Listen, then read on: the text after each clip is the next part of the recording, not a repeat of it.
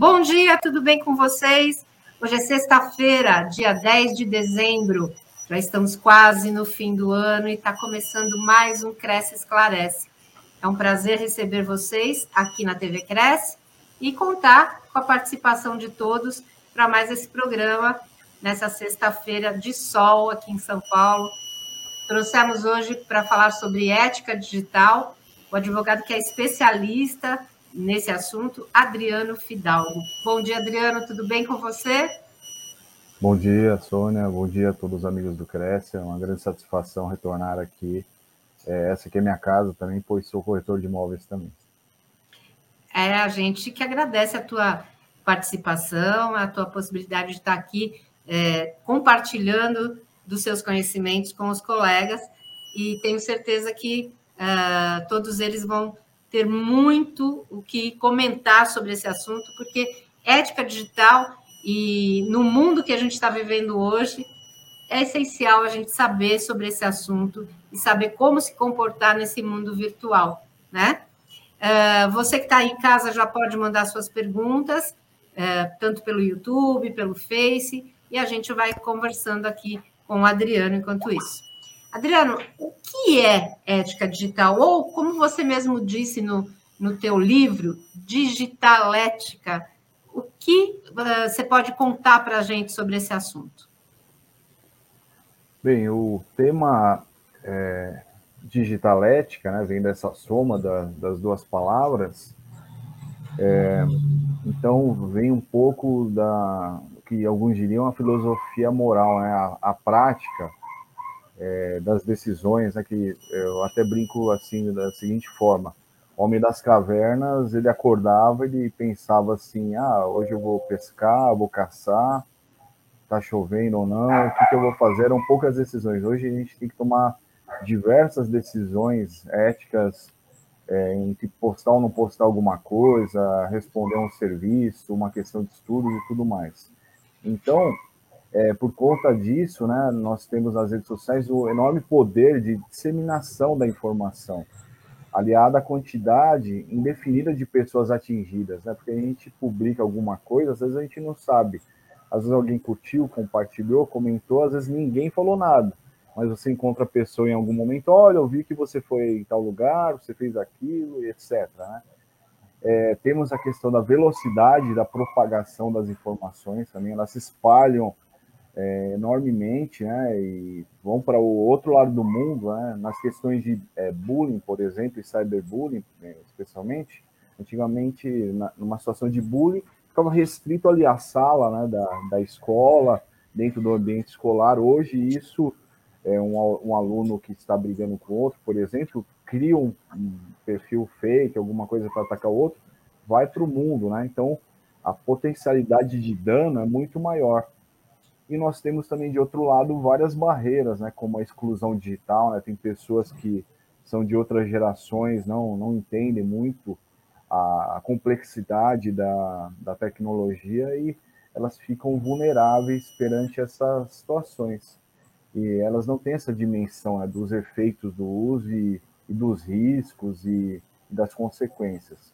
Então, desde já, já sugiro para aqueles que não são muito ligados à tecnologia, o, aquele documentário da Netflix, O Dilema das Redes, né, que mostra como a, a tecnologia tem uma influência é, presente nas nossas vidas. Né? Até tem um, um, uma frase, né, um, eu criei um perfil, um personagem fictício é, chamado de Mr. Big Data. Né? O Big Data são essa, essas quantidades enormes de dados que temos aí, né, espalhados, os estados têm, as empresas têm e tudo mais. E esse personagem fala o seguinte: ainda que você não use muita tecnologia, pode ter certeza que ela está ali usando muito.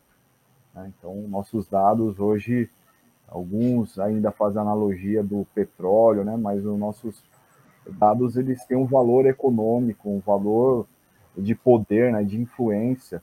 É, nós somos o produto, né? Tudo que for dado tem que saber que não há almoço grátis, né? Tem uma contraprestação, então tirando algo da gente ou vão pedir algo em troca em algum momento. É maravilha isso, né? A gente realmente tem que é, pensar porque é um campo muito amplo, né? E com relação a, a, a regulação desse, da utilização da internet. Né? A gente tem no Brasil o Marco Civil da internet, e você acha que ele consegue garantir proteção, a proteção necessária à dignidade humana? É, enfim, porque a gente trata de questões, você falou do, do cyberbullying, enfim, é, garantir a dignidade mesmo do ser humano, né? Exato. É, o, o Marco Civil da Internet ele veio num momento importante, né? Uma lei, a Lei 12.965, 12.965, 2014, ela estabelece no artigo 1 algumas garantias e princípios, e no artigo 2 o inciso 2, ele fala o seguinte: os direitos humanos, o desenvolvimento da personalidade, o exercício da cidadania em meios digitais. Né? Então, isso estabelecido pelo uso da internet no Brasil. É, contudo, ele, é, a par dele ser muito importante, o marco legal ele deve funcionar dentro de um sistema jurídico complexo, né? porque nós temos também, anteriormente, a Constituição Federal, o Código Civil e a Lei Geral de Proteção de Dados, que é mais recente. Né? E no caso do exemplo que eu dei, por exemplo, a Lei de Combate ao Bullying, se eu não estiver enganado, é de 2008. Então, é, na, na, na, Lei de Proteção de Dados também tem um artigo importante referente à intimidade e à privacidade. Ele fala, é, deixa, após o recebimento da notificação, ah, sim, agora eu lembrei a situação. É, porque, assim, de, em regra, quando acontece um incidente com o uso do nome, a proteção de dados, até uma violação de direitos humanos, você tem que entrar com uma ação para o juiz autorizar a exclusão daquele conteúdo, né? ou por liminar, por exemplo, é, verificando a urgência da situação. Agora, ocorrendo o vazamento de nudes, é, vídeos, ou, por exemplo, a gente chama de sextorção, quando é, uma da, das partes ali da, da, relação do casal, né, o, o, homem ou a mulher, né, muito mais comum o homem vaza esses dados íntimos, é, existe uma exceção que é o artigo 21 é, do Marco Civil da Internet, corrigindo, não da Lei Geral de Proteção de Dados, que administrativamente a pessoa, o afetado, ele pode notificar, por exemplo, está hospedado no YouTube, né? Apesar do YouTube ter filtros quanto a esses conteúdos, mas vamos dizer que está lá por alguma falha.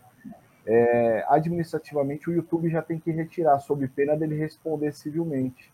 Então, uhum. há, há essa previsão que é um facilitador nesse conteúdo. Alguns dizem que foi um retrocesso, porque em outros assuntos já havia decisões, por exemplo, no STJ, permitindo essa exclusão administrativa. Mas cabe, caso a caso, numa violação de direitos humanos, o advogado hábil fundamentar e tentar essa exclusão administrativa, ou pelo menos ele vai documentar para mostrar que a plataforma, seja o YouTube, o, o TikTok, o Facebook, sejam responsabilizados se não é, excluírem o conteúdo de imediato. Você acha, uh, Adriano, que no mundo virtual as pessoas ainda não, não se deram conta de que toda ação tem uma reação então, é, tem uma pesquisa de 2017, né, não é muito recente, mas também não é muito antiga. Daí, é, só para analisar né, essa questão da maturidade digital, 55% dos brasileiros acham que o Facebook é internet, né? Hoje, talvez alguns achem que é o Facebook, o WhatsApp, o YouTube e o TikTok. Alguns é, não têm essa dimensão, essa profundidade de como é, a, a, internet, né? Tem a questão da Deep Web, que é uma outra camada, nós vemos só a internet indexada, e como ela tem coisas boas, né? É, é uma gama enorme, principalmente na, nessa pandemia, ou no momento de pandemia, de cursos gratuitos, né? As pessoas podem se autoformar. Tem um exemplo que eu conto às vezes nas palestras, teve um menino é, de quatro anos, ele levou a, ou talvez um pouco mais, e a irmã, eu acho que ele tinha seis e a irmã quatro, por exemplo. Ele aprendeu pelo YouTube a dirigir e levou a, a, a irmã para comer um lanche no, no McDonald's, né? Então tem essa possibilidade de autoaprendizagem. Né? As pessoas aprendem a fazer receitas, aprendem a construir coisas, aprendem. Só que muitos ficam limitados nisso, em ver fofoca, ver notícias e não se autoformam, não melhoram. Né? E alguns têm uma profundidade, né, independentemente da idade, né, nós até falávamos previamente a, a começar aqui da, das gerações, né, então há esses conflitos de gerações, né, baby boomers, né, de 45 a 64, geração X, 65 a 1984, geração Y, e hoje é a geração Z. Né? Há divergências de classificação terminológica. É, de todo modo, eu creio que ainda poucos têm essa questão de, é, de saber, né, de fato, as consequências. Né? Então, uhum. na, na OAB nós temos essa essa preocupação e temos um projeto OAB Vai Escola e vamos esclarecer isso nas escolas públicas para que tenham ciência né, das consequências da, das manifestações nas redes, por exemplo. É, falando um pouquinho de consequências, que, que pode acontecer se uma imobiliária é, comercializar os dados do seu cliente? Ela vai ser punida? De que maneira ela pode ter essa punição? Então, a, a Lei Geral de Proteção de Dados por exemplo, né, e antes dela, inclusive, o Código de Defesa do Consumidor já estabelecia ressalvas né, para a, a, questão do armazenamento e uso dos dados do, dos consumidores. É, por exemplo, em janeiro deste ano, o PROCON é, estabeleceu uma multa, né, porque teve vazamento de dados enorme, é, de 220 milhões de dados pessoais de brasileiros, é, ao Serasa, né? E o Serasa é um órgão que é, existiria para proteger é, a, a, os dados do, dos consumidores, né? Para é, dar uma segurança tanto para as pessoas físicas quanto as jurídicas, né? Uhum. Os bancos, especialmente, e teve esse vazamento. Então, muitos golpes têm saltado daí, né? Às vezes a pessoa não sabe porque fizeram financiamento imobiliário em nome dela, porque apareceu um cartão de crédito, né? E o, o próprio Código de Defesa do Consumidor é, já estabelecia previamente a questão de multas, né? É, nessa questão da, do PROCON, é, com o Serasa, a multa é, poderia chegar de R$ 704,27 a 10 milhões 546, né? Já tínhamos apenamentos severos. Com a lei de proteção de dados, nós tivemos é, penas mais rigorosas, né? Por exemplo, é, o artigo 52, ele fala advertência e fala multa simples de até 2% do faturamento da pessoa jurídica de direito privado, que pode chegar até a 50 milhões de reais. Então, é, isso pode, pode quebrar uma empresa. Né? E, e a imobiliária, o que, que ela tem que fazer para evitar isso? Coletar o mínimo essencial de dados ali para o negócio é, saber armazenar, né, ter é, antivírus, ter medidas de segurança ali preventivas. Então, coletar o mínimo possível para aquele negócio, para aquele objetivo do negócio e cuidar, inclusive, do descarte. Né? Não pode pegar os documentos da compra e venda, por exemplo, e colocar de rascunho, colocar no lixo, porque é, se isso for descoberto, ele vai poder, a imobiliária, né, o corretor, é, autônomo eventualmente vai responder com base nessas normas. É bem complicado, por isso que os colegas têm que estar bem atentos, né?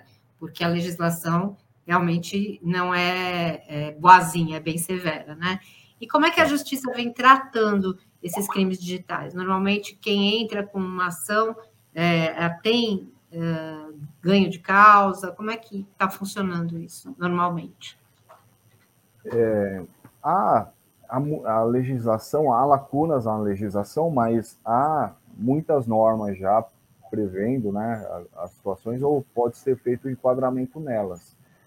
Mas a dificuldade que eu senti já é, na prática da advocacia é que às vezes alguns juízes não entendem a questão do, do risco tecnológico, né? porque pela própria lei do consumidor, ele pode responsabilizar a, a empresa só pela questão da, da falha, né, da realização da, da prestação, seja de serviço ou do, ou do produto. Mas é, eu vejo que alguns juízes têm a dificuldade de enquadrar né, e responsabilizar as empresas. Mas temos é, evoluções legislativas, por exemplo, há um projeto de lei é, passou pela Câmara sobre a, a questão da, das moedas é, digitais, né? Inclusive é, atribuindo é penas em questão de estelionato de 4 a 8 anos. Então, é, nós vimos aí na, nos noticiários recentemente, muitas pessoas foram vítimas das chamadas bitcoins, né? Porque escritórios aí é, pequenos, se for, é, mostravam riqueza, indícios de riqueza e aplicavam golpe e sumiam com dinheiro, né? Com dinheiro, desculpe, o dinheiro das pessoas. Então há essa questão por também por desconhecimento do, da pessoa é, querer lucrar rápido, é, de uma forma enorme, acreditar piamente na, na segurança da, das bitcoins e por si só eles são investimento de risco, né?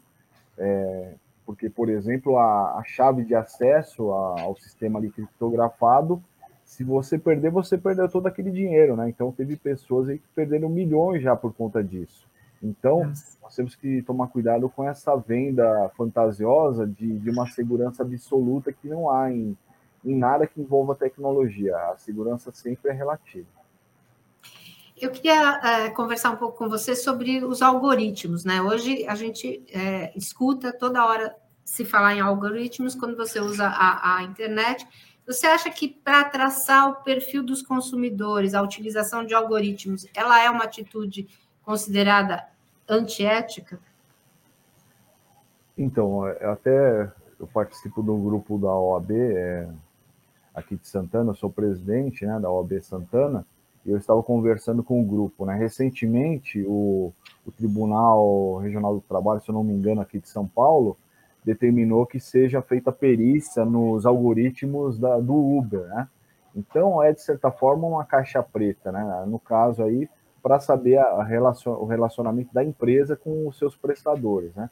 Mas a, o uso da, do algoritmo em relação aos consumidores as consequências a gente sabe assim ainda de forma indireta, né? A gente tem que saber o propósito de quem cria o algoritmo, né? Inteligência artificial e tudo mais, porque é, é o humano que coloca a intencionalidade ali. Mas nós temos como referência o caso da Cambridge Analytica, né? Que interferiu diretamente no, nas eleições americanas, o, no Brexit, né? A saída do Reino Unido da, da União Europeia e nós vemos que essas pesquisas aí, por exemplo, no Facebook, olha, coloque o seu relacionamento, relacionamento com seu filho, olha, se, se você fosse mais velho, como você seria? Está havendo uma coleta de dados, né? E muitas das vezes, para tra é, traçar o perfil psicológico da pessoa que vai ser vendido depois, né? Isso foi provado, né? O Facebook foi muito questionado e multado lá fora Aqui no Brasil, a inteligência artificial é usada por vezes na questão do reconhecimento facial. A Ering, uma loja eh, dentro do shopping aqui, estava coletando esses dados, foi multada em 58 mil reais, mais de 58 mil reais. O metrô na linha amarela, de igual modo, né, foi, foi multado pelo Tribunal de Justiça, se eu não estiver enganado. Desculpe. É que a gente não sabe essa coleta vai ser feita para quê? Para qual comércio, para que uso, né? Então, nossos dados têm esse, esse valor comercial. Então, eu responderia assim: de fato, é antiético, especialmente quando o consumidor não sabe para qual uso. Mas, considerando a vulnerabilidade, a hipossuficiência de vários consumidores que não têm essa noção, inclusive, ainda que saibam do uso, eles não conseguem dimensionar as consequências. É bem complicado, né? E você acha que tem uma receita para as empresas adotarem a ética digital? Tem alguma dica que você daria para quem trabalha com dados? É, que dica que você acha que pode é, contribuir no, no dia a dia dessas empresas? Então, há uma evolução né, da, das empresas usando é, instrumentos de gestão são cada vez mais importantes. Né? Então, por exemplo, respeitar a legislação, nós vemos que, assim como as pessoas físicas, as jurídicas, elas podem ser canceladas nas redes quando não tomam uma, uma postura assertiva, uma postura é, aberta né, e, e, clara de transparência na resolução das situações. Isso tem muito a ver também o que chamamos de compliance. Né? Compliance eu acho que seria uma modernização da, do uso da ética. Né? Quer dizer, cumprir não apenas a legislação, as normas, mas o bem, né? fazer as coisas certas é, e tendo como norte, um dos nortes também, a, a questão da dignidade da pessoa humana, né? respeitando o ser humano e tudo mais. E também é, já há muitas normas e estudos e, e treinamentos que as empresas têm feito sobre uma boa governança de dados, né? Saber tratar os dados da, das pessoas com respeito e até por conta né, da, das multas que nós vimos aí que são pesadas, né? E às vezes é, os riscos estão em situações simples, né? Algum tempo atrás tinha um aplicativo que se chamava Pokémon Go, que era para as crianças é, se utilizarem, né, brincando de procurar o um monstro. Aí tinha algumas regiões assim em que ela ia lá, né, levava, ia com os pais ou começaria sozinhas. O que aconteceu? Os criminosos descobriram esses pontos e ficavam lá de tocaia. Então, é, várias crianças e adultos foram vítimas de furtos, inclusive assassinatos. Então, a empresa, né, que ela, é, ela quer sobreviver, ela quer ser sustentável, ela, tem que, ela quer ter uma boa reputação no mercado, ela tem que ver que quando uma questão não dá certo, ela resolver rapidinho, né? remediar e até tirar o produto de circulação, né? porque é, não deu certo. Né? Ou adotar medidas de segurança para que os consumidores não, não fiquem expostos, né? porque com a geolocalização ali, os cybercriminosos é, aproveitavam-se dessa, dessas falhas. É, hoje não é só simplesmente ter uma empresa, né? Você precisa pensar em toda essa estrutura tecnológica para garantir segurança, tanto para funcionários quanto para clientes, né? É bem sério o negócio. E, e com relação a, aos contratos de compra e venda, hoje está cada vez mais comum o contrato ser assinado de maneira digital. Você acha arriscado isso? É, eu acho que eu vejo dois pontos aí. O primeiro é a questão da segurança em relação imobiliária, né? Porque se você fica virtualizando muito uma relação sem conhecer, qualquer empresa, né? Fica complicado. Então, eu recomendo ir conhecer imobiliária ou pegar indicações, né? Confirmar se aquela pessoa é um corretor de fato, né? Está inscrito no Cresce. Pode ser feita essa pesquisa no site do Cresce, é imobiliária, é cadastrada no Cresce.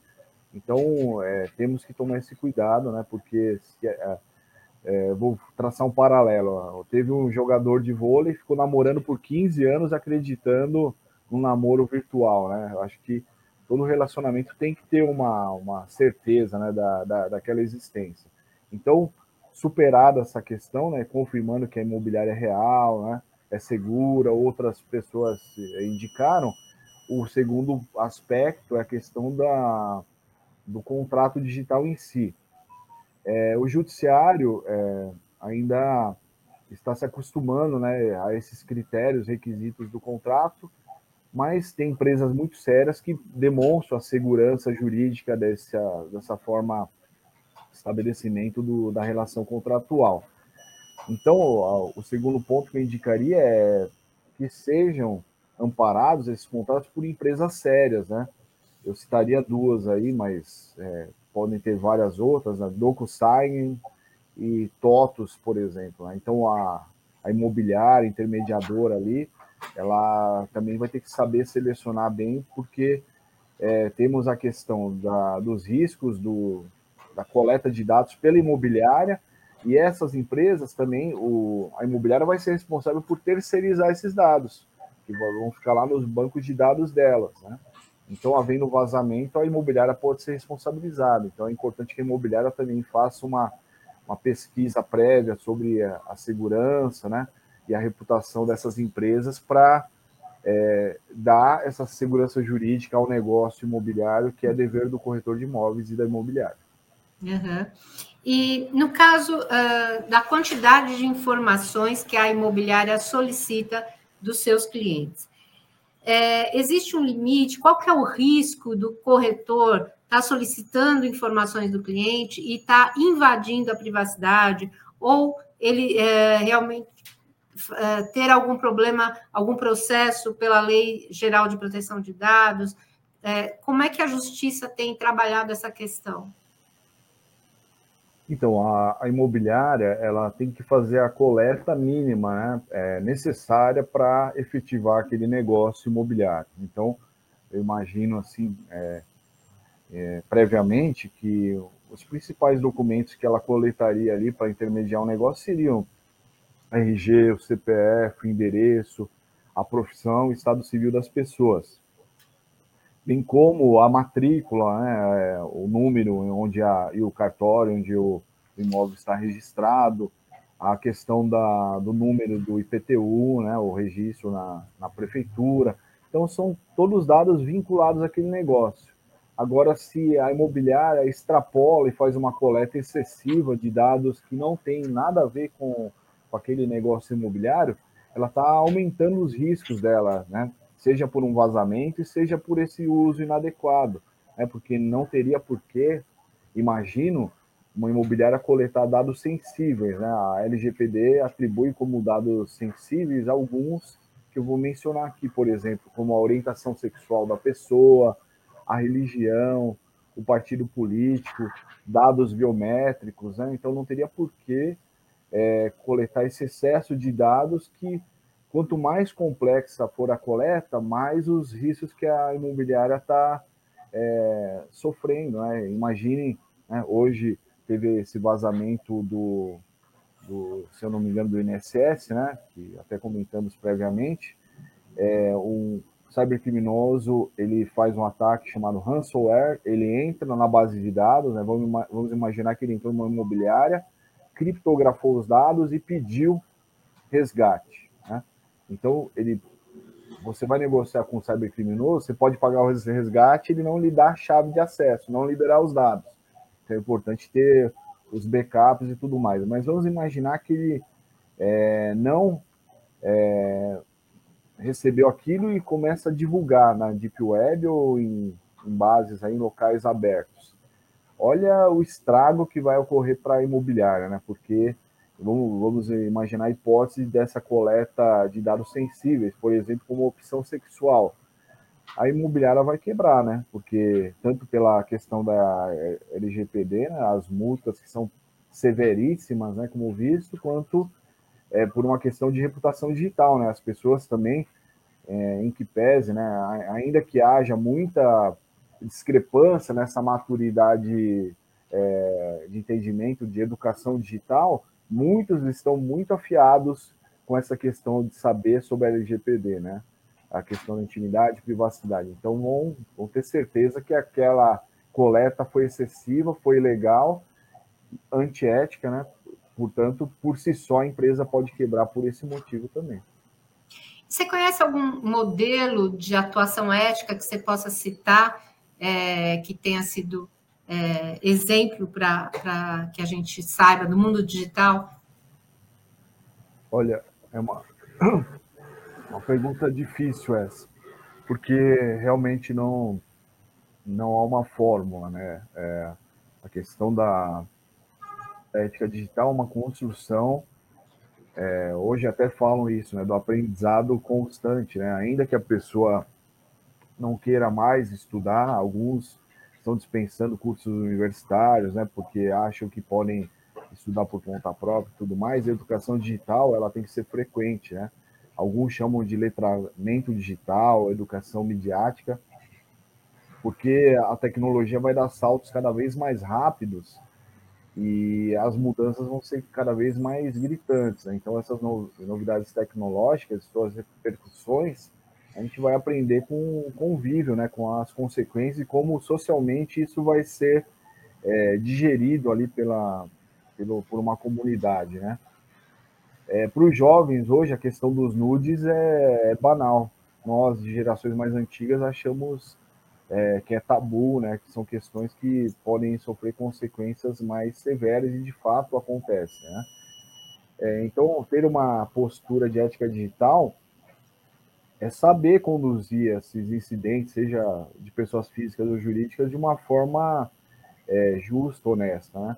Por exemplo, o Carrefour, uma empresa grande, aí ela teve é, vários arranhões reputacionais, porque ela não soube conduzir de uma forma é, legal, né? Dois incidentes que eu me lembro aqui, o do cachorro morto lá na porta da, da loja e do rapaz né, que foi estrangulado por um dos seguranças.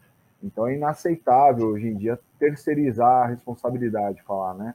Ah, não, mas ele era terceiro, era terceirizado, era contratado, a empresa não tem ingerência sobre isso, né? É, além de tudo, é uma falha de, de, interpretação, porque o próprio Código Civil fala que os prepostos são é, de responsabilidade da empresa, né? Então, é, nós todos estamos aí correndo riscos digitais, né? Com uma publicação mal feita, nós podemos ser cancelados, né? E até é, no direito digital a gente usava uma expressão um pouco mais atrás chamada de morte digital. Há situações que a pessoa se expõe tanto e a situação é tão grave que ela não tem é, mais condições de continuar com o perfil online, né? Ela tem que sair do mundo online por um bom tempo. Teve um caso famoso, né, da, da, da moça chamada Patrícia, que no jogo do Grêmio é, foi uma das que a câmera da Globo pegou xingando o goleiro Aranha de Macaco. A moça, ela foi cancelada digitalmente, né? Antes até dessa expressão ocorrer como hoje, teve que mudar de, de cidade, perdeu emprego, a casa botaram fogo, foi apedrejada, né? E fora isso, ela respondeu criminalmente. Então, muitas das vezes, as redes sociais são muito mais severas é, do que a própria é, o próprio é, poder judiciário, né?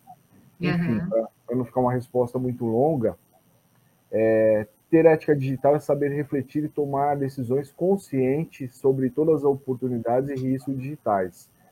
Ter essa consciência que a tecnologia ela é para o bem, ela gera mais benefícios do que malefícios. Porém, temos que ponderar, né, ter a consciência dos riscos, que às vezes ela também pode ter esse lado que não é bom. Maravilha, Adriano. Quero te agradecer. Adorei esse bate-papo que a gente teve. Tenho certeza que é para levar para a vida profissional dos nossos colegas, no nosso dia a dia, e sempre agindo com ética, seja no mundo digital, seja no mundo real. Né? Uh, quero convidar os nossos colegas que estão nos acompanhando para que uh, fiquem conosco até o final do dia. Teremos lives ainda hoje no final da, da tarde e no início da noite e uh, desejar a todos um excelente final de semana, uma semana com muita tranquilidade, muita paz e bons negócios. Um grande abraço, Adriano. Obrigado, bom final de semana e agradeço novamente o convite do CRES.